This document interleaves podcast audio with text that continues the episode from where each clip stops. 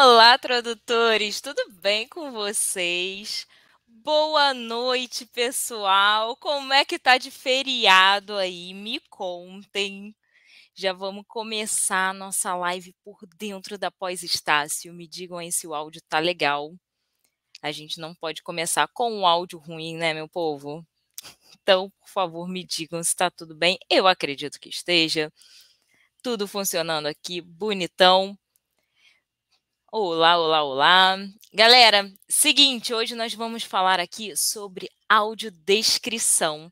Hoje a nossa live vai ser com a professora Ana Júlia, que dá aula na pós de tradução audiovisual, tá? E ela vai contar tudinho para vocês como é que funciona essa área da tradução. Eu já bati um papo aqui com ela em off, então tem muita novidade para contar, tá? Mas eu não vou falar muito não, não vou ficar falando, só vou pedir para vocês que se tiverem dúvidas, coloquem por favor no chat, tá? Mas quem vai falar tudo agora é ela. Então, professora, por favor, Olá, a casa é sua. Olá, pessoal, como é que vai? Tudo bom com vocês? Curtindo esse feriadão? Verdade, né? Aproveitando, organizando tudo aí, já vamos explicar por quê. Mas antes da gente começar a falar qualquer coisa, por favor, professora, se apresente para o pessoal, para quem não te conhece, te conhecer. Quem é a professora Ana Júlia Perrote Garcia? Bom, eu sou a professora Ana Júlia, eu, minha primeira formação é como tradutora, depois, numa evolução, eu fui para audiodescrição. A trabalho agora já há quase 10 anos com audiodescrição, que é uma modalidade de tradução, tradução intersemiótica. Trabalho nesse momento, até porque a audiodescrição é muito nova, a gente vai ver que a história da audiodescrição no Brasil tem não, não chega a ter duas décadas. A gente acaba trabalhando com imagens estáticas, imagens dinâmicas, com eventos gravados, eventos ao vivo, e agora, por conta do momento que a gente está vivendo, com audiodescrição remota também. Perfeito. E você trabalha também com tradução na área da saúde, né? Isso, isso. Faço tradução médica em geral. É, eu te conheci nessa área e depois eu vi é, que você dava aula também de audiodescrição e tal, máximo. É, então, quanta coisa, né, gente? Super chique.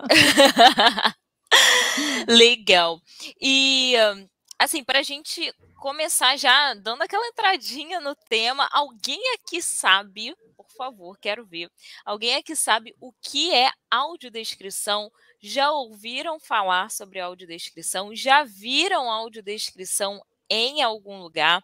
Comenta aí no chat para gente. Quem tiver dúvida, inclusive, sobre o assunto, é, por favor, manda as perguntas de vocês, que aí eu vou colocar aqui na telinha, já vou repassar para a professora. Ela vai responder das disciplinas que nós temos no curso de pós-graduação em tradução audiovisual, tanto de inglês quanto de espanhol, né, professora?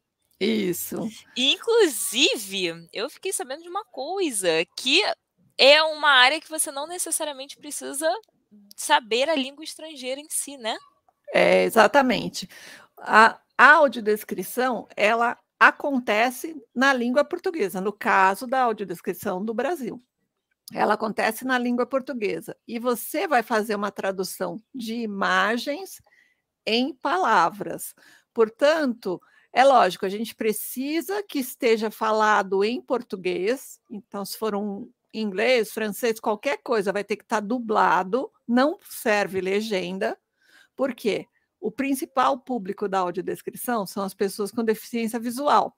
Pessoa com deficiência visual não vai conseguir ler as legendas. Portanto, a audiodescrição só pode ser feita em produtos falados em português. E aí acaba sendo uma coisa interessante, porque muitas pessoas vão para a área de tradução achando que a sua língua de chegada, ou seja o inglês, seja o espanhol, ah, é suficiente, eu sei bastante. Mas às vezes você sabe bastante em relação ao seu colega que não é da área. E quando você entra na tradução, você descobre que precisa ainda continuar aprendendo mais. Para você aprender mais, você vai precisar investir em cursos de idiomas. E aí você pensa, puxa, como é que eu vou investir em curso de idiomas? Eu não tenho dinheiro, porque eu não me formei ainda. E aí fica aquele círculo vicioso, não consegue trabalhar na área porque não tem o idioma estrangeiro. E a, a audiodescrição, nesse momento, ela quebra esse círculo, porque você pode trabalhar com os seus conhecimentos de tradução, fazendo a audiodescrição e quem sabe até às vezes nem ir para a tradução de idiomas, ficar só com a audiodescrição, dependendo do nicho que você pegar, a quantidade de trabalho. Tenho vários alunos que começaram a fazer audiodescrição e hoje tenho dificuldade de chamar eles porque eles estão super lotados, porque o mercado está super aquecido, tem muita coisa e ainda tem muita coisa sem audiodescrição, ou seja, tem espaço para todo mundo, e essas pessoas muitas vezes falam assim: ah, nem quero mais ir para a tradução, agora eu estou na audiodescrição, está ocupando meu tempo inteiro, eu vou ficar só aqui. Perfeito. É, então, ó, o pessoal está vindo, Ana Júlia do Peru, Porto Alegre. Ah, que legal! Tem, tem participação internacional, tem participação. Sim, olá, olá, Peru! que legal. É, o pessoal está aqui falando, né? Descrição para cegos, pessoas com baixa visão. Closed caption, não, tá? Closed caption já é mais voltado para a legenda, no caso, é voltado para os surdos, para auxiliar exatamente, os surdos. Exatamente. A audiodescrição é para as pessoas é, com deficiência visual. é, só você pensar, né? visão, né? O né? closed caption é escrito, então uma pessoa cega não vai conseguir ler. Mas essa confusão é comum. Uhum. é bem comum. Porque, na realidade, é o trio de acessibilidade. O trio de acessibilidade é formado por LSE, que é legenda para surdos e ensurdecidos, também conhecido por algumas pessoas como closed caption, Libras, que ficou famoso por conta do, das é, eleitorais, então via-se aquela pessoinha ali naquele cantinho se mexendo, né? Todo mundo falou: o que, que é aquilo? Teve o grande mérito, além de ser acessibilidade, de mostrar para as pessoas, e as pessoas geralmente conhecem Libras, até por conta do, do horário eleitoral. Verdade. E a terceira ferramenta de acessibilidade é a audiodescrição. Libras e LSE para pessoas surdas e audiodescrição para pessoas com deficiência visual. Perfeito. É, eu, inclusive, dou uma palhinha né, da audiodescrição para os meus alunos do curso de legendagem, porque está dentro né, do audiovisual. Sim, sim. E eu trago um trechinho de um vídeo para eles, sabe? Ah, mas então, é, gente, se, por favor, mandem suas dúvidas, tá? A Ana Júlia já explicou um pouquinho, né, que você não necessariamente precisa ter a língua estrangeira e como é que funciona de fato a audiodescrição, o que, que é isso, como é que a gente faz? Conta um pouquinho aí para o pessoal. Bom, a, assim, didaticamente, a gente divide os objetos que você pode audiodescrever em imagens estáticas e imagens dinâmicas. As imagens estáticas são divididas também didaticamente em bidimensionais e tridimensionais.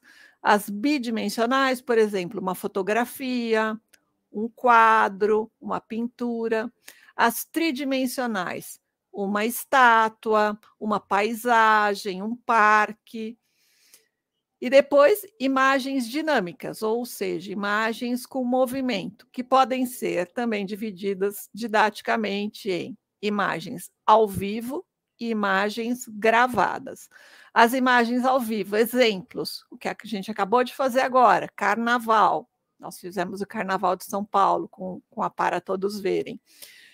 Então, carnaval, esportes, atividade esportiva, tudo isso são imagens dinâmicas ao vivo. Você, elas acontecem naquele momento. Teatro, e imagens dinâmicas gravadas, programas de televisão, longas metragens, curtas metragens, propagandas, ou seja, dá para perceber que tem assim uma enormidade. E agora com a pandemia, a gente assim traba tem trabalhado muito nas lives é, remotas. Então, às vezes, por exemplo, nós temos equipe de audiodescritores, e isso é uma coisa legal também. Nossa colega do Peru, pessoal que está no sul, no norte, não importa onde você esteja você pode trabalhar em audiodescrição não só em imagens estáticas, pode trabalhar, por exemplo, numa live. Nós vamos fazer uma live a semana que vem ou a outra, e uma das nossas componentes, que é a Débora Haupt,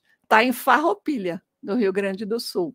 Nós fizemos a live da Marília Mendonça lá no comecinho da pandemia, estávamos com seis audiodescritores, tinha gente no Sul, tinha pessoas de Minas, tinha pessoas do Rio, tinha gente em Santos, Americana, que são cidades do, do, litoral e do interior de São Paulo, ou seja, tinha gente espalhada pelo país inteiro e a Marília, na época, estava em Goiás, que era um outro estado do Brasil. Então, uma rede de pessoas. Aí dá para você trabalhar, não, não, é, não, precisa pensar assim, ah, nossa, eu vou fazer o curso, mas aí como eu vou arrumar trabalho? Porque eu moro numa cidade pequena que não tem teatro, não tem cinema, e aí? Eu vou trabalhar com o quê? Fora que tem os materiais escolares, que também precisam de audiodescrição. As aulas online, tem muita coisa, tem muita coisa, tem um mercado imenso. Incrível. Gente, eh, eu estava conversando aqui com a professora antes da gente começar a live, eu estava comentando que eu, eu acho que eu ouvi falar de audiodescrição assim, a primeira vez na minha vida, em 2015, né? E olha como já passou tempo e, gente, é um mercado que só está crescendo, né? Só cresce, só. só cresce, só cresce. E precisa de profissional é, especializado que saiba trabalhar com essa área. Não é qualquer pessoa que vai saber fazer uma audiodescrição ou, ou mesmo uma descrição, né? Enfim, se for uma imagem estática, é, eu não sei. Eu já vou falar. Eu não sei, porque de repente eu vou focar muito em alguma coisa que eu não preciso descrever tanto, eu, ou eu não vou seguir uma ordem. Existe alguma técnica assim que a gente siga? Por exemplo, eu vou descrever é, uma pessoa, né? Eu vou me, me descrever.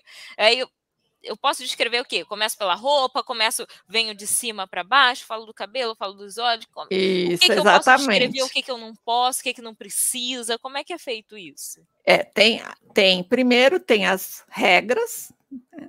por exemplo, de cima para baixo, de trás para frente, do geral para o específico, mas essas regras, elas são regras, não são leis. Por vários motivos, isso pode ser modificado. Mas, acima de tudo, uma coisa que nunca pode faltar. Quando você é tradutor ou tradutora, você faz o seu trabalho e muitas vezes você não tem um revisor. Você faz a sua tradução e entrega, e às vezes o cliente também nem vai revisar e já está bom, você deu aquela lida final, você é uma pessoa atenta e, e já, já re, fez a sua releitura, passou no, no controle de qualidade da sua ferramenta. Ok, isso é profissional. Na audiodescrição, isso não existe. Não existe uma equipe de audiodescrição com uma pessoa só. A equipe de audiodescrição tem, no mínimo, duas pessoas, que é o audiodescritor, que faz o roteiro, quer dizer, que faz a descrição, e o audiodescritor consultor. O audiodescritor consultor ou consultora sempre é uma pessoa com deficiência visual e treinamento. Não adianta só ter treinamento. Por exemplo, alguém falar, ah, eu já fiz tanto curso de audiodescrição que eu posso ser consultor. Não pode, porque a figura do consultor é uma pessoa com deficiência visual. Também não adianta você falar, ah, eu tenho um namorado, um primo, um amigo, um vizinho que é cego, vou pedir para ele fazer a consultoria para mim. Não serve. Se ele não fez, ele ou ela não fez um curso não está treinado em consultoria, ele também não vai, ele ou ela não, essa pessoa não vai poder fazer a consultoria. Então, o consultor é uma pessoa com deficiência visual e treinamento e que vai trabalhar junto com o roteirista para assinar e fazer esse, esse, essa audiodescrição. Perfeito. Então, já trabalha em equipe. E quem é que é, depois que a gente faz, né? É, a gente, eu já estou me, me, incluindo aqui, né? depois que a gente faz o roteiro, o que, que acontece? Vai então para o consultor. Isso, normalmente okay. é, pode ir. Às vezes tem equipes em que o consultor já trabalha junto, por exemplo, dependendo do que a gente está fazendo, nós já criamos um grupo no WhatsApp junto com o consultor. E conforme a gente está fazendo o roteiro, a gente já vai conversando com ele, vai tirando as dúvidas, principalmente, por exemplo, se é live musical, a gente faz muita live musical. Fizemos Paralamas do Sucesso, Marília Mendonça, Bruno Marrone, Maiara Maraíza, fizemos várias. Então, todas as lives musicais que a gente faz, é, Mônica Salmazo, fizemos cinco lives para ela. Aí a gente tem um consultor que é especializado na área de instrumentos, e daí a gente fala para ele como é que a gente descreveu aquele instrumento e ele vai, se ele consegue visualizar aquele instrumento a partir da minha descrição, ou ele fala, olha, está confuso isso, não estou conseguindo, não está formando. Porque eu fiz uma palestra uma vez que o título era Imagens que são convertidas em palavras, que são convertidas em imagens. Então, a audiodescrição não é só pegar uma imagem e, e converter em palavras. Você tem que convertê-la em palavras de um modo que, dentro da cabeça da pessoa com deficiência visual ou do usuário, que também pode ser uma pessoa com dislexia, pode ser um idoso, pode ser uma pessoa estrangeira ou até a gente mesmo, quando você estiver dirigindo seu carro e assistindo uma novela, você pode colocar na audiodescrição para você entender o que vai acontecer para que essas pessoas consigam refazer essa imagem, essa ela tem que seguir certos parâmetros, ela tem que seguir uma ordem lógica para a pessoa conseguir montar na cabeça dela aquela imagem. Então, aí é imagem que se torna palavra e essa palavra refaz na cabeça da pessoa a imagem e é, é, é assim mágico. A gente às vezes termina o espetáculo, você desce para conversar ou você sai para conversar com as pessoas e elas comentam as coisas como se elas tivessem visto, porque elas viram com as suas palavras. Por exemplo, no carnaval, se vocês entrarem no canal da Tradução, que está aí na descrição, vocês vão ver, tem algumas coisas de carnaval, também no Para Todos Verem, da, da Mari Sabino, tem é, alguns vídeos do carnaval que a gente fez, e aí vocês vão ver as pessoas dançando, elas estão assistindo e estão dançando, e elas comentam, ah, eu achei a fantasia muito mais bonito, nós, nós fizemos também, eu fiz com uma equipe o Natal Bradesco, em Curitiba, e é, é um dos maiores espetáculos que tem na, ao ar livre, três palcos e mais o prédio inteiro com 600 janelas, com crianças, então são muitas coisas acontecendo ao mesmo tempo. E quando termina, a gente desce para conversar com as pessoas e elas falam: Nossa, eu achei a fantasia desse ano muito. Ai, o palco estava muito mais bonito que o ano passado. Ou seja, eles têm uma imagem do ano passado que eles ganham, receberam pela audiodescrição Aí eles comparam com essa imagem que eles têm e eles gostam mais ou gostam menos. Então é muito assim, é, é uma coisa emocionante. Normalmente, quando a gente faz curta-metragem ou longa-metragem, que você faz o roteiro, faz a consultoria, manda para o estúdio, vai gravar, daí mixa. Então, você meio que a coisa se perde, depois ela volta, né? Aí a gente vai assistir o filme, normalmente, quando a gente assiste, chora todo mundo, porque é muito emocionante. É sempre muito emocionante ver o seu trabalho ali acontecendo, ó, trazendo essas imagens né, para as pessoas.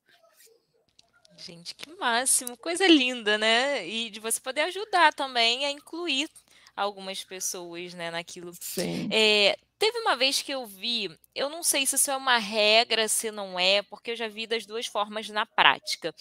É, quando tem uma audiodescrição, a gente, é, enfim, né, a pessoa especialista que eu não sou, tá, gente? Mas ainda, a, ainda. A, é, ainda, ainda. Daqui a pouco eu já entro para essa área do audiovisual também. a gente tem que fazer a descrição para caber num momento que não tenha fala, que não coincida com nenhuma fala de um vídeo, por exemplo, ou não, eu posso sobrepor a narração a uma fala? Como é que funciona isso? Então, a via de regra, é um pouco pior. Você não pode sobrepor os diálogos, não pode sobrepor sons relevantes e não pode sobrepor letra de música, se essa letra de música tiver alguma informação. Então, uma vez nós fizemos, tá até no, no acho que não sei, está em algum canal aí, mas vocês acham? Um dos filmes do Porta dos Fundos, que é o Animal. No Animal, ele canta. Tem umas horas assim que ele está fazendo coisas, um dos personagens, e ele canta uma música. Só que aquela música tem a ver com a história. É importante escutar a letra, porque a letra passa. Então, depois, quando vocês assistirem ao filme, vocês vão ver. E aí, a gente, naquele momento, queria descrever os gestos, mas não pode. Você tem que esperar ele cantar a letra. Quando ele chega no refrão, que ele vai repetir, daí você pode colocar em cima daquele refrão, porque já passou o conteúdo. Então, sons relevantes, se a pessoa começar a soluçar, você não pode falar em cima, você tem que deixar, porque aquilo é uma informação, é uma informação sonora para a pessoa entender o que está acontecendo, que ela está triste e tal. E outro dia nós fizemos um longa-metragem que o rapaz chorava, só que eh, o som dele chorando, para mim, parecia que dava para confundir como se ele estivesse rindo. Então eu escrevi né, no meu roteiro: Fulano chora. Normalmente você não descreve sons, porque a pessoa escuta e ela entende, tipo, o telefone toca, não precisa falar isso. Mas ali, no caso, precisei colocar que ele estava chorando, porque eu escutei e perguntei para duas pessoas com deficiência visual. Falei: o que, que, ele tá, que, que essa pessoa está fazendo? Sem o filme, sem o contexto. Aí a pessoa falou: tá rindo? É gargalhada ou é choro? Porque era, era um jeito assim, a pessoa fazia meio, sabe, o ator, né? E aí eu peguei e coloquei, está chorando, né? Normalmente você não descreveria. E aí a gente tem que falar, e é, tem que pôr essa descrição depois que a pessoa escutar um pouco o som, aí você põe a descrição. Certo, perfeito. Chegou uma pergunta aqui da Regina. Professora, quais são os principais clientes para a audiodescrição? Ou seja, onde há trabalho para audiodescritores? Ótima pergunta, Regina. Obrigada. Como vocês perceberam, a gente tem uma infinidade de objetos. Cada um desses objetos tem uma empresa ou um produtor. Por exemplo, imagens estáticas. Muitas vezes nós trabalhamos para produtoras de audiolivros porque hoje em dia a pessoa já não aceita mais só o audiolivro, ela quer também a descrição das imagens. Então, nós fizemos nesse último ano, principalmente agora com a pandemia, com a valorização dos audiolivros, todo mundo começa a escutar mais, podcast tudo mais, a gente tem feito muito para. É, eu não sei como chama, se é agência de audiolivro, estúdio de audiolivro, não sei, mas para produtores de audiolivro. Materiais didáticos, geralmente editoras de materiais didáticos, são as grandes editoras. Cinema, geralmente ou a distribuidora do filme, ou muitas vezes o estúdio de dublagem, que também pega para fazer audiodescrição, depois descobre que não, nem sabe o que é isso, aí vai procurar alguém e aí tem muitos estúdios, como por exemplo a Centauro Comunicações, que já fizeram treinamento dos funcionários, não todo mundo da equipe, mesmo quem não faz audiodescrição, sabe o que é, conhece o trabalho, e aí eles algumas coisas eles fazem interno, algumas coisas eles mandam para fora, a gente faz coisas para Centauro, para outros lugares, então você vai trabalhar, por exemplo, com estúdios de dublagem. Teatro, normalmente, você vai trabalhar com a produção. É, um do, é uma das audiodescrições que você vai estar mais próxima do seu cliente. Porque, por exemplo, a gente fez audiodescrição do, da inauguração da árvore de Natal da Coca-Cola Fensa em São Paulo, na Ponte Estaiada, agora no final do ano. A Coca-Cola nem sabe quem a gente é. Infelizmente, nós ganhamos várias Coca-Colas, mas porque todo mundo que estava lá ganhava, mas a Coca-Cola não me conhece. Eu trabalhei para um uma empresa de marketing que produz. A gente trabalha para o Bradesco, Natura, vários clientes grandes, mas você trabalha para um estúdio que faz alguma coisa para aquela empresa. No teatro, não. No teatro, muitas vezes, você já vai trabalhar direto com o diretor, direto com o grupo de teatro. É uma outra pegada. Tem pessoas que gostam mais, por exemplo, a Fernanda Braencha, que trabalha com a gente, que agora está, tá, tá, vamos dizer, empregada em um lugar é, exclusiva, né, Fê? Agora ela está exclusiva, mas quando ela estava frila, ela estava fazendo bastante coisa de teatro. Daí ela tinha contato com os diretores. Aí vinha teatro para mim, eu mandava para ela, gente, façam audiodescrição, porque eu preciso mandar o teatro para alguém, porque eu não gosto. Não é que eu não gosto de fazer, é, não, é, não é meu estilo. Eu prefiro, como vinda da tradução, eu gosto de ficar aqui em casa, na frente do meu computadorzinho, receber o um materialzinho aqui, fazer. Tem gente que gosta de ir para lá, porque você vai ter que assistir aos ensaios vai ter que acompanhar às vezes, às vezes vai ter que, por exemplo, se vai excursionar o teatro, muitas vezes você vai excursionar junto. Então é, é outro perfil, né? Como tradutor e intérprete, são perfis diferentes, não é nenhum é melhor, nenhum é pior. Simplesmente algumas pessoas têm um perfil, outras têm outro. São questões de preferência mesmo, Sim, né? Não tem exatamente. jeito. E aí, no caso, assim, você, quando faz no teatro, você vai junto com o consultor, vai você e o consultor também. Então, é sempre os dois. Aí depende, porque muitas vezes existe o problema de deslocamento do consultor, porque como o consultor é uma pessoa com deficiência visual, a maioria deles caminha, sai, vai, estuda, trabalha, são pessoas super independentes, mas por exemplo, em grandes capitais, qualquer pessoa já tem dificuldade para pegar um metrô, para ir num lugar. E aí você tem que ir, às vezes, no teatro 50 vezes. Daí o que, que a gente faz normalmente?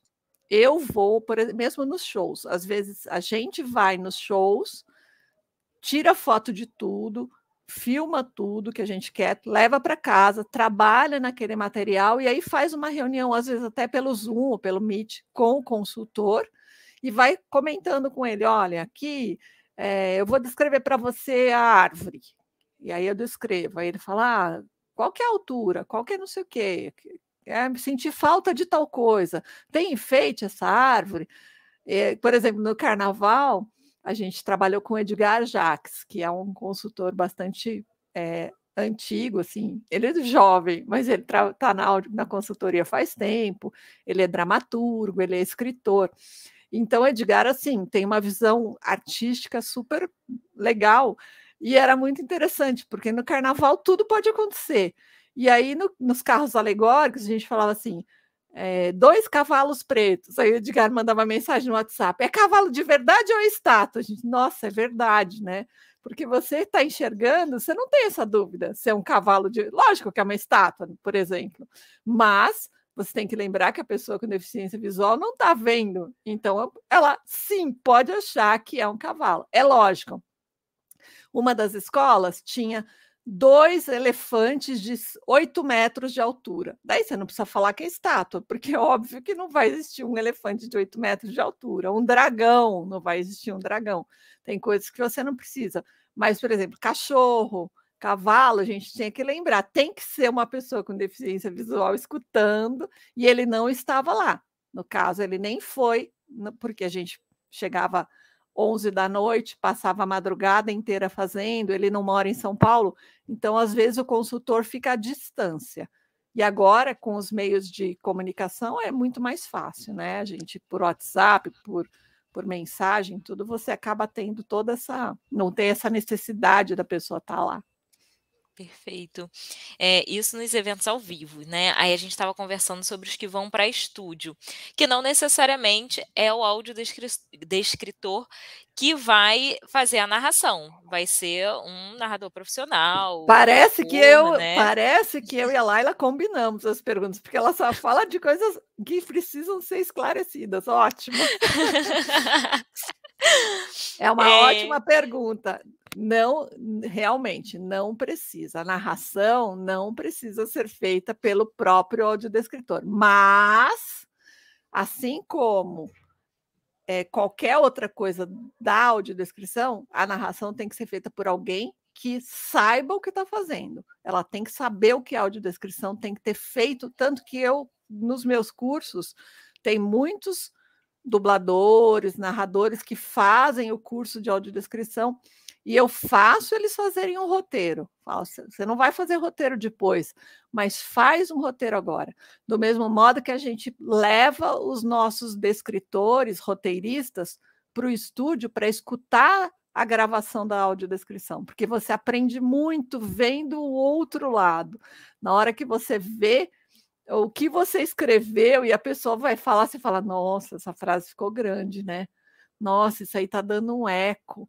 Nossa, isso aqui. Então a gente aprende demais, demais quando o roteirista vai para o estúdio e quando os narradores fazem um roteiro. Nem que seja um roteirinho só, a gente sabe que é difícil, porque é uma coisa demorada fazer um roteiro. Vamos dizer, um, um filme de três minutos, às vezes eu passo duas, três horas fazendo roteiro.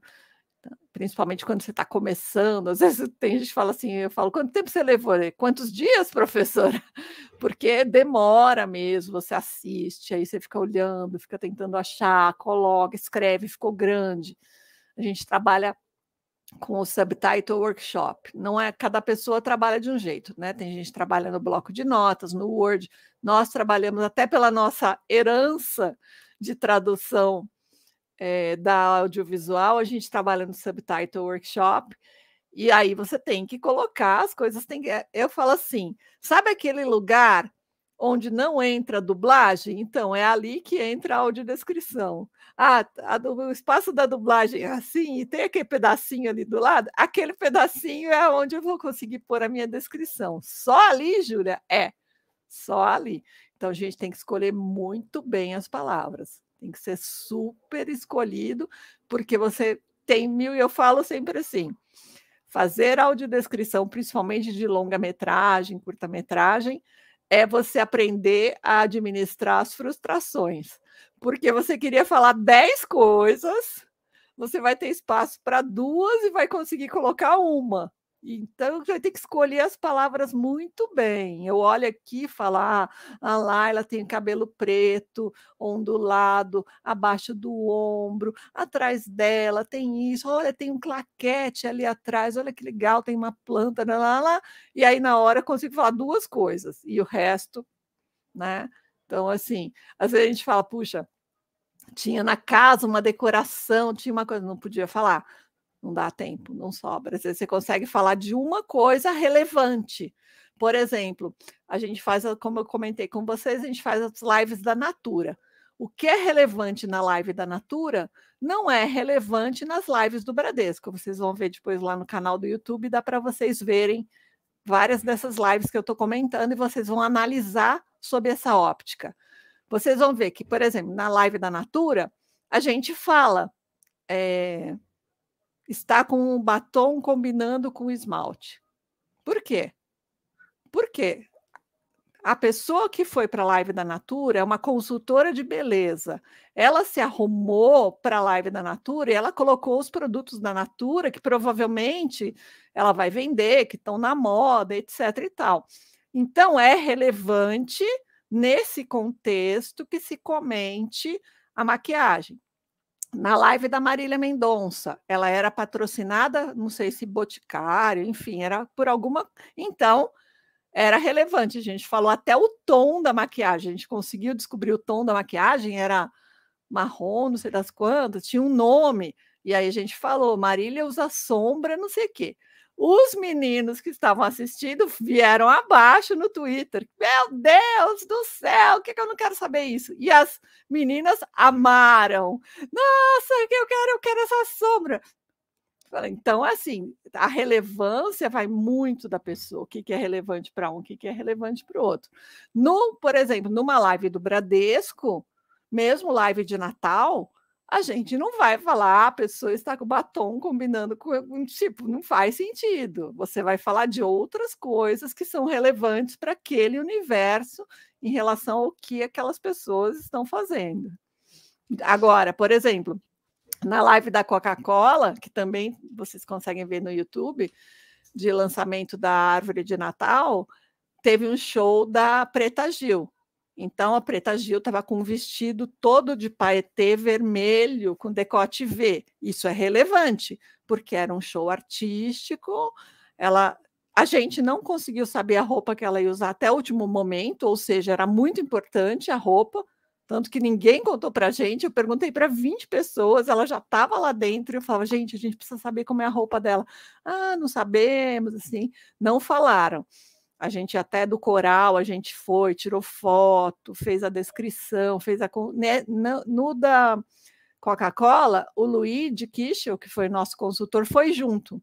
Ele foi, ficou lá, e aí a gente, conforme a gente foi fazendo, ele já ia conversando, fomos conversar com o coral, ele foi junto, tirou as dúvidas, perguntamos várias coisas. Mas, por exemplo, a roupa dela a gente só soube na hora que ela entrou no palco. E aí, quem for assistir vai ver que na hora que eu vi, eu tive a surpresa, como todo mundo deu. Eu queria falar assim: meu, que roupa maravilhosa! Não pode. A descrição ela tem que ser objetiva, clara, sem passar julgamento. E não é fácil. Às vezes você tem vontade de, ah, nossa, que maravilha! Tipo a live do Paralamas do Sucesso, eu fiz inteirinha dançando, assim. Ah, é aqueles trabalhos que a gente ama fazer, Sim, né? nossa. Vou puxar uma sardinha aqui para o meu lado. E é, não sei quantos de vocês aqui é, têm noção de tradução para dublagem, por exemplo, né? Mas é uma das áreas também do audiovisual que vocês aprendem no curso de pós-graduação em tradução audiovisual, tá? Que é esse curso sim, onde a professora Ana Júlia dá é, esse curso de audiodescrição. Na tradução para dublagem, é muito comum, a gente tem também todas as técnicas, os detalhezinhos a serem seguidos, só que tem um detalhe. A gente manda o script traduzido para o estúdio. Quando chega no estúdio, o dublador pega e sai mudando. Não, essa palavra aqui não, esse aqui ficou muito rápido, tem que falar mais devagar e não sei o quê. E eles mexem, os atores, dubladores, mexem no nosso script traduzido. Tá? Na audiodescrição, isso pode acontecer? Você não fazer pode, lá o é totalmente proibido. Por quê? Porque na audiodescrição, quem dá a última palavra no roteiro é uma pessoa com deficiência visual, treinamento, e às vezes a gente fica horas escolhendo as palavras, horas. Então, assim, eu cheguei a ver uma vez, nós fomos convidados, eu e o Rafael, meu sócio, fomos convidados aí na Centauro assistir como ouvintes, porque eu não tenho, ele tem DRT de, de ator, inclusive ele é, ele embora seja uma pessoa com deficiência visual, ele é dublador e é um dublador maravilhoso. Assim, dizem, né, que ele é fantástico e realmente você vê os trabalhos, ele faz um lip sync que você jura que ele está vendo a boca da pessoa, ele vai pelo som e ele imagina e ele coloca ali. E a gente, só que nessa época ele também não tinha DRT, e nós fomos assistir como ouvintes e começamos a ver exatamente isso: as pessoas pegando o texto e plá, mudando tudo. Eu, meu Deus, se fizessem isso na audiodescrição, né, sim, é um não pode, porque o roteiro é feito pelo consultor. O que acontece na tradução na nossa empresa? Como eu faço o roteiro, o Rafael faz a consultoria e nós vamos para o estúdio juntos fazer a direção da gravação, nós temos autonomia para, se a gente achar, às vezes o Rafael fala para mim lá na hora, ah, não, não, pode mudar essa palavra, vamos mudar de tal jeito. Aí a gente muda, mas é porque nós somos os roteiristas e, e, e consultores que estamos mudando. Agora, se fosse um diretor que não tem nada a ver com o processo e um narrador que não tem nada a ver com o processo não pode mudar palavra nenhuma. Teria que entrar em contato, que é o que acontece. A gente trabalha para alguns grandes estúdios, que eu não posso falar o nome, e esses grandes estúdios têm um controle de qualidade que fica nos Estados Unidos. Quando a gente termina o roteiro, a gente manda para eles. Aí lá, um corretor, uma pessoa, por questões deles internas, muda coisas, mas aí a gente recebe para validar. A gente recebe de volta, eles mudam, eles fazem mudanças profundas em termos de políticas de descrição de pessoas, porque, por exemplo, no Brasil, para nós, descrever a cor da pele da pessoa, uma coisa super relevante, a gente descreve. No exterior, isso não é muito aceito, em alguns lugares, em algumas políticas internas de certas empresas, isso não se fala, se silencia. Então, assim, às vezes a gente coloca, porque né, é o comum da gente colocar, aí você coloca pessoa branca, tal, pessoa de pele preta, e chega lá, cara, eles cortam tudo. E, e põe outras coisas no lugar, mas volta para a gente e a gente tem que validar. E aí a gente fala, ah, ok, até a gente vai aprendendo como que é aquele cliente, o que, que ele quer que coloque, o que, que ele não quer, porque também é meio subjetivo, tem, tem um pouco disso, né? De repente, o que, que é relevante para cada um. É verdade.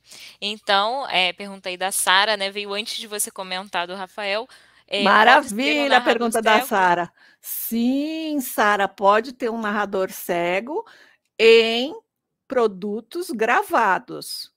Ao vivo é impossível, tá? Porque mesmo que você tivesse um roteiro em braille, você não sabe se o que está acontecendo lá é exatamente o que está escrito no seu roteiro. Por isso que evento ao vivo, audiodescrição ao vivo, porque está escrito ali, é, está com uma blusa verde. Vai que o ator naquele dia foi com uma blusa vermelha. A verde sujou e ele teve que pôr uma blusa vermelha. Aí você não pode. Você está lá no seu roteirinho braille, está vermelha, você vai verde, você vai falar verde. E aí, às vezes, não é.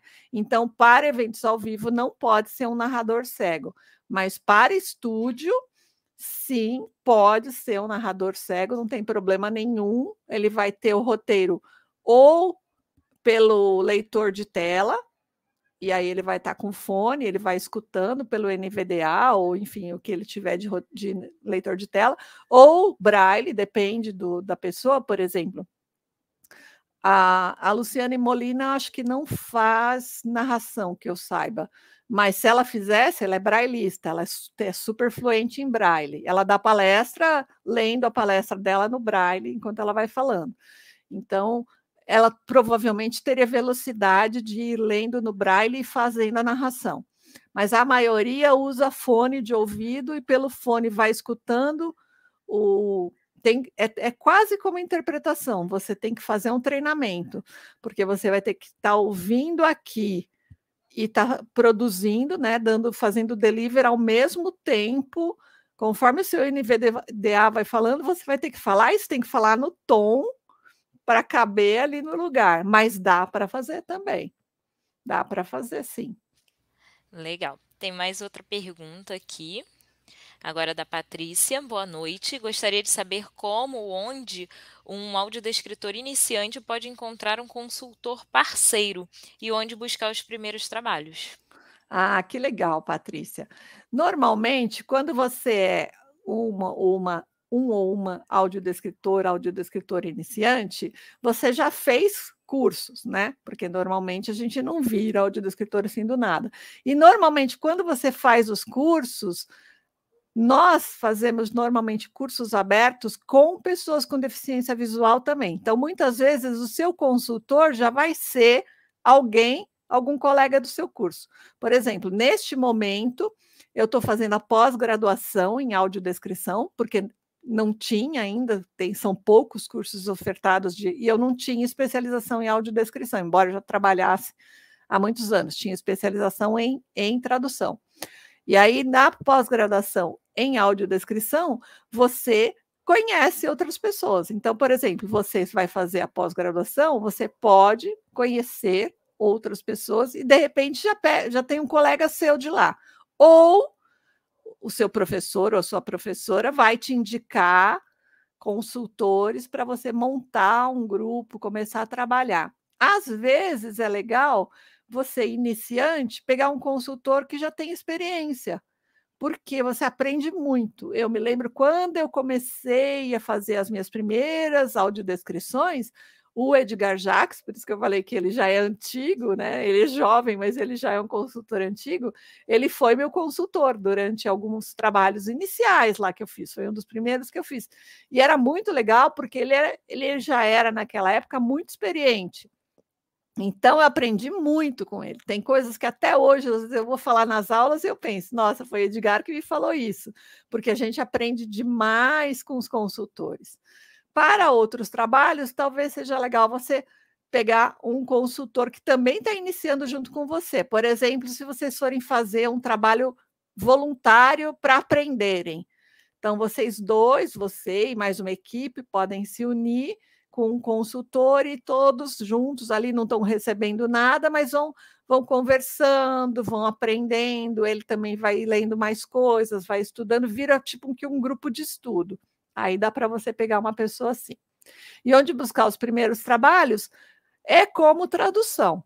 Normalmente é no contato, no boca a boca, e também você pode ir atrás do seu cliente eu sempre faço trabalho de formação de clientes. Por exemplo, se qualquer amigo meu que faça uma exposição de arte, qualquer, se vocês forem buscar nas, nas redes, vocês vão ver.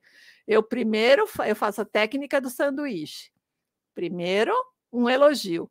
Nossa, que maravilha essa sua exposição. Aí, o recheio. Tem audiodescrição? tem acessibilidade? Eu já sei que não tem, né? Então eu pergunto para quê? Para criar nessa pessoa. E aí eu falo, puxa, seria muito legal se tivesse. É terceiro pãozinho de baixo. Aí eu começo com elogio, termino com elogio e coloco no meio um questionamento. Tem acessibilidade? Não é para mim, ah, eu vou fazer audiodescrição. Para quê? Para que essa pessoa pense. A maioria vai dizer não, ou então vai dizer: o que, que é audiodescrição? Ou vai falar, puxa, foi bom você falar nisso. Eu acabei de fazer um, estava num edital aí da, da lei é, Aldir Blanc, e eles falavam mesmo que precisava ter audiodescrição, eu não sabia o que era, o que, que é, quem que faz? E aí você pega e explica nos comentários, a pessoa já começa a saber, começa a conhecer, outras pessoas que leem os comentários já ficam conhecendo você, já ficam sabendo. Então é mais ou menos como a gente faz para os primeiros trabalhos de tradução, porque é uma modalidade de tradução. Né? Então, você vai lá, você é, se mostra nos grupos, você faz postagens. Por exemplo, agora nós estamos aqui nessa live. Quem já tem curso de audiodescrição e está querendo entrar no mercado, dá um print na tela da live, já coloca lá no seu LinkedIn, já coloca no seu Facebook. Ah, acabei de assistir a live. Da... Aí marca a Laila me marca, escreve lá audiodescrição, hashtag audiodescrição, hashtag tal. Com isso, você vai fazendo o seu ethos, a sua imagem, né, de que você é uma pessoa que, ah, eu fiz o curso de audiodescrição e olha, eu estou continuando, educação continuada. Ah, eu vou entrar, né, eu vou começar a fazer, já fiz um curso de audiodescrição aberto, agora eu vou fazer após na Estácio. Então já vou, já vai começando a ser conhecido conhecida, e de repente o que vai acontecer? Você vai chegar e vai encontrar pessoas, vai conseguir é, mais acesso, vai montar grupos de estudo. De vez em quando eu recebo mensagens de pessoas que falam assim: Ah, Júlia, eu segui o seu conselho, a gente está aqui na minha cidade, nós montamos um grupo de estudo, aí já fomos procurados por, pelo teatro da cidade, nós já começamos a trabalhar. Então, assim, é assim que a gente vai, vai fazendo. Vocês vão ficando conhecidos, às vezes em nível da sua cidade, às vezes pode ser até em outros lugares. Por exemplo, se você se juntar, por exemplo, como a pós é online, pode acontecer de estar tá, nossa colega lá do Peru uma pessoa do Sul, outra do Nordeste, outra do Centro-Oeste. Legal, monta um grupo de estudo online, e aí são quatro pessoas, cada uma em uma região, buscando trabalhos. Com isso, vocês sempre vão encontrando. Não tem problema nenhum a gente começar fazendo projetos voluntários. Você não vai fazer um projeto voluntário para Coca-Cola, você não vai fazer um projeto voluntário para IBM, você não vai fazer um projeto voluntário para uma empresa milionária. Mas não tem problema nenhum você chegar, por exemplo, por um museu pequenininho particular que tem na sua cidade, na igreja que você frequenta, no lugar que você vai num culto, em alguma coisa, e fala: olha, que tal a gente fazer aqui um projeto fazer uma audiodescrição, olha, podemos fazer alguma coisa, ou então mesmo numa escola, não importa que seja uma escola particular, você chega para a diretora e fala: olha, tem um grupo aqui, podemos agora, na festa do Dia das Mães, fazer a audiodescrição aberta de uma das danças? Aí você vai montar, vai pegar um consultor, vai fazer tudo direitinho e às vezes vai apresentar no microfone. Com isso, todo mundo da escola vai ficar sabendo que você faz audiodescrição, o que, que é audiodescrição. Pode ser que já tenha pessoas com deficiência visual na festa, né? Porque às vezes, dependendo, a, a escola do meu sobrinho, a festa junina, por exemplo, são centenas, se não milhares de pessoas. Então, imagina você fazendo uma audiodescrição, é muita gente que vai conhecer o seu trabalho. Então, é assim, é trabalho de formiguinha a vida inteira. Se você for ser, empre... trabalhar em algum lugar, sim, aí você vai ficar trabalhando só ali. Mas se você for ficar freelancer, é trabalho de formiguinha a vida inteira. Não tem jeito, né? A gente que é da tradução já sabe, oh. já está acostumada. E, gente, essas dicas aí que a Ana Júlia deu serve para qualquer área, tá? Sim. Pega a dica e adapta Sim. aí para sua área, porque isso serve para todo mundo, tá? É. Então, Dica, dicas de ouro aí para vocês, né? Isso numa live. Imagina vocês fazendo o curso. Então, eu nem falo nada, nem falo nada. É, e são dois módulos, é bem legal. É, o curso dois vai bem, bem profundo.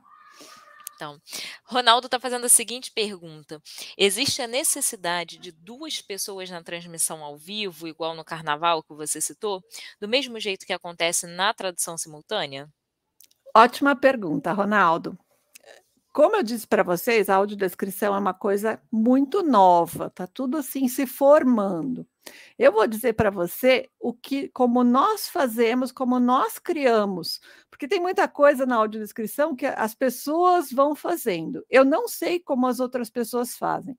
Na nossa empresa, até pela minha origem da tradução, por já ter trabalhado com interpretação, já fiz, já trabalhei em cabine, fiz o curso de interpretação, treinei cabine e sei da importância da, do, da rodízio de pessoas, né? rotação, 20 minutos, tudo aquilo que a gente estuda, Post-Hacker e companhia, todos os autores que explicam que você tem, depois de um tempo, a sua mente para, né? Você precisa fazer essa troca. Eu levei essas coisas todas para a audiodescrição ao vivo. Eu não sei como as outras pessoas fazem, tá? Mas eu e todas as pessoas que estudaram comigo, por exemplo, no carnaval, eu não trabalhei com a tradução, nós trabalhamos com a Para Todos Verem, que é a empresa da Mariana, da Mari Sabino e do Fabrício Beltramini, que foram meus alunos da USP. Então, eles montaram uma empresa, por isso que eu falei, né? Vocês podem, em pouco tempo, eles uma, a Mari e Fabrício, acho que estão com quatro ou cinco anos a empresa, já ganharam prêmios no, no Festival de Recife, de audiodescrição, eles fazem bastante coisa e tem a empresa. Então, eles também fazem, nós fizemos o carnaval em duas pessoas na cabine, com rotação, nós rodiziamos em cinco, foi como no da Marília Mendonça, em cinco, porque era um evento muito longo no, no carnaval, ainda é mais tempo do que a Marília. Marília começou 8 da noite e foi até 3 da manhã. O carnaval começa às 11 da noite e vai até 9 da manhã do dia seguinte. Então, vira a noite fazendo. Então, no carnaval, nós ficamos, rodiziamos em cinco. Então, a gente ia trocando a cada. Nós, só que nós não fizemos de 20 em 20 minutos, nós fizemos a cada escola. Então, cada escola fazia uma dupla, saía um ficava o segundo junto com um terceiro, esse aqui saía e é sempre rodiziando. Então, sempre tinha um que estava repetindo e o outro ia trocando. Então, sempre tinha uma pessoa nova que tinha descansado, e lá fora, todo mundo, uma coisa diferente, né? Não podia falar, porque era altíssimo o som. Então, se você saísse e começasse a bater papo, quando você voltasse para a cabine, estava sem voz. Daí a gente já saía, ficava assim, as pessoas começavam a conversar, a gente não posso falar, tipo, não posso falar, tinha que segurar a onda lá fora, porque senão você acabava gritando e ficava sem voz. E aí a gente faz isso. Outra coisa que nós introduzimos, isso nem é da áudio, nem é da interpretação, mas eu achei necessário quando nós começamos a fazer as lives da Marília, do Bruno Marrone e da Maiara e Maraísa, lá no começo da pandemia, é, as pessoas de, eram transmitidas pelo rádio e as pessoas perguntavam para a gente. É, ah, quem são os audiodescritores? Queremos conhecer. E aí a gente terminava a audiodescrição, a gente ficava no programa do rádio conversando com eles. E aí eu tive uma ideia. Eu falei, gente, quando for fazer a troca, vamos anunciar o próximo. Vamos dizer assim: próximo audiodescritor é Fabrício Beltramini. Próxima audiodescritora, Caru Marim. E aí a gente passou a fazer isso. No carnaval também nós fizemos, a gente anuncia quem é o próximo, primeiro para servir como um, a pessoa conhecer quem é a próxima voz, né? Saber quem é, e, e também para assim, para marcar que mudou, principalmente quando são duas vezes vozes femininas ou duas vozes masculinas, às vezes a pessoa não percebe que mudou e muda o estilo, porque a voz pode ser parecida, mas o estilo é diferente, cada um descreve de uma maneira. Tudo isso que a gente está falando para vocês tem no nosso livro da Amazon, e depois a gente vai deixar aí né, também, que chama Ao Vivo e a Cores relatos de casos de audiodescrição de eventos ao vivo, que a gente criou também durante a pandemia. Nós reunimos quase 30 autores falando sobre audiodescrição de eventos ao vivo dos mais variados, tanto artísticos quanto escolares, acadêmicos, é, comerciais, várias coisas. Tem também um capítulo sobre consultoria, um capítulo sobre voz.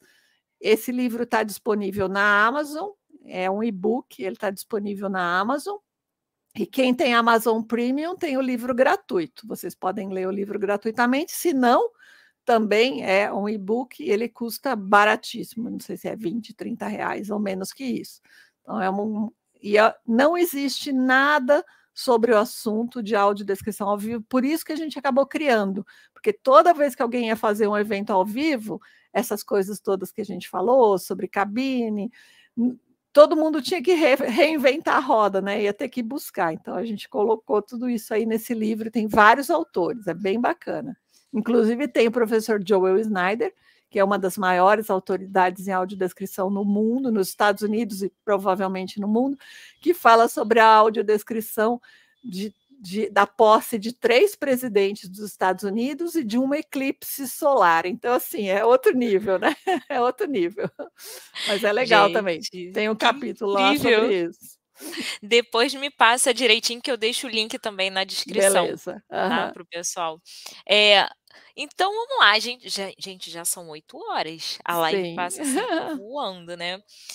Ana Júlia, para finalizar, eu vou te pedir um favor, vou te pedir para mostrar na prática como é que funciona com aquela caneca maravilhosa ah, que você tem. Eu vou mostrar para vocês. Vamos supor se eu tivesse que fazer a audiodescrição desta caneca aqui, tá? Então, assim, é uma caneca que ela é especial. Por quê? Porque lembra, como a gente falou, a audiodescrição ela tem que ter relevância. Se fosse uma caneca comum, que isso aqui eu tivesse comprado no supermercado, uma caneca com um desenhinho, vamos dizer da Mini, eu diria assim: audiodescrição com o, é, uma caneca branca de porcelana com o desenho da Mini, que é um personagem da Disney. Ponto. No caso aqui, a gente está falando dessa caneca porque ela é super especial, porque ela tem as meninas superpoderosas, mas não são quaisquer meninas superpoderosas, tá?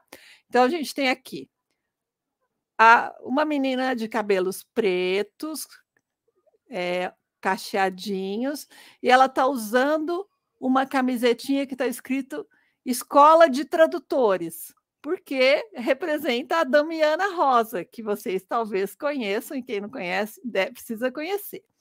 A segunda menininha superpoderosa aqui é uma menininha ruivinha, de cabelos também cacheadinhos e está com uma camisetinha do Traduza. Alguém consegue dizer para mim quem é essa menininha, a ruivinha, com a camisetinha do Traduza?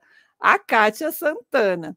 E a terceira menininha, que está aqui, loirinha, de olhinhos verdes, essa está azul, mas é verde. Opa, eu não estou me achando aqui. Verdes. E cabelos loiros crespinhos tá com a camisetinha do Profit, que aliás amanhã começa o Profit, é o último assunto para a gente falar. E aí sou eu. Então, essa aqui são as três meninas superpoderosas, Damiana, Kátia e eu, com os respectivos eventos, que é a escola, a Traduza e o Profit para vocês. Então, por isso que a gente está falando da descrição dessa da canequinha aqui.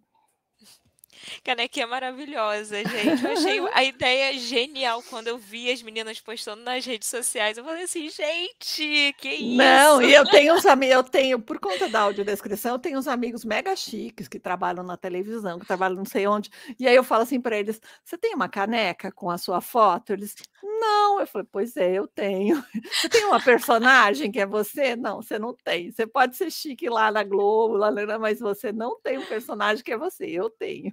Não, e super personalizada, né? Porque não são, são e não são as meninas superpoderosas, sim, né? Que tá sim. com todos os trejeitinhos de vocês. Eu achei isso incrível, gente. Muito lindo, muito lindo. Ana Júlia, então agora, agora realmente para finalizar. Sim, né? deixando o convite um aí para vocês. Para o Profit, Simpósio de Profissão Tradutor, que está na sua nona edição. Quem ainda não conhece, esse já é o nono ano, começou lá em 2010 e vai ser dias 17 e 18 de junho, ou seja, se você estiver assistindo ao vivo, amanhã e depois de amanhã, das 8 e meia da manhã até as 5 e meia da tarde, são quase 30 palestras diferentes ao longo de, da sexta e do sábado, todos os assuntos que vocês puderem imaginar. Esse ano, por conta de ser online, a gente fez meio setorizado, então vocês vão perceber que tem uma parte sobre literatura, tradução literária, uma parte sobre entrada no mercado, uma parte sobre tradução audiovisual e acessibilidade, uma parte sobre tradução técnica, que tem mentoring, tem várias coisas super interessantes. Deem uma olhada lá, tem palestra da Kátia, da Damiana, das meninas superpoderosas. E tem muita coisa interessante e ainda temos algumas vagas. A gente vai fechar hoje à meia-noite a inscrição, senão a gente vai estar até amanhã inscrevendo gente no Pirac. Tá? Então fiquem atentos, deem uma olhada lá, tá aí, profit.com.br. E aproveitem, deem uma olhada também no nosso canal do YouTube, Profit Acessibilidade. Tem os, os videopôsteres que nós criamos nessa edição, em vez de pôster, são videopôsteres. Deem uma olhada lá, curtam, compartilhem, sigam o nosso canal. Então é isso, gente. Quero ver vocês lá no Profit, hein? Amanhã, oito e meia da manhã, todo mundo lá. Eu vou estar tá lá. E depois só vou sair um pouquinho, porque eu tenho aula, mas eu estarei lá.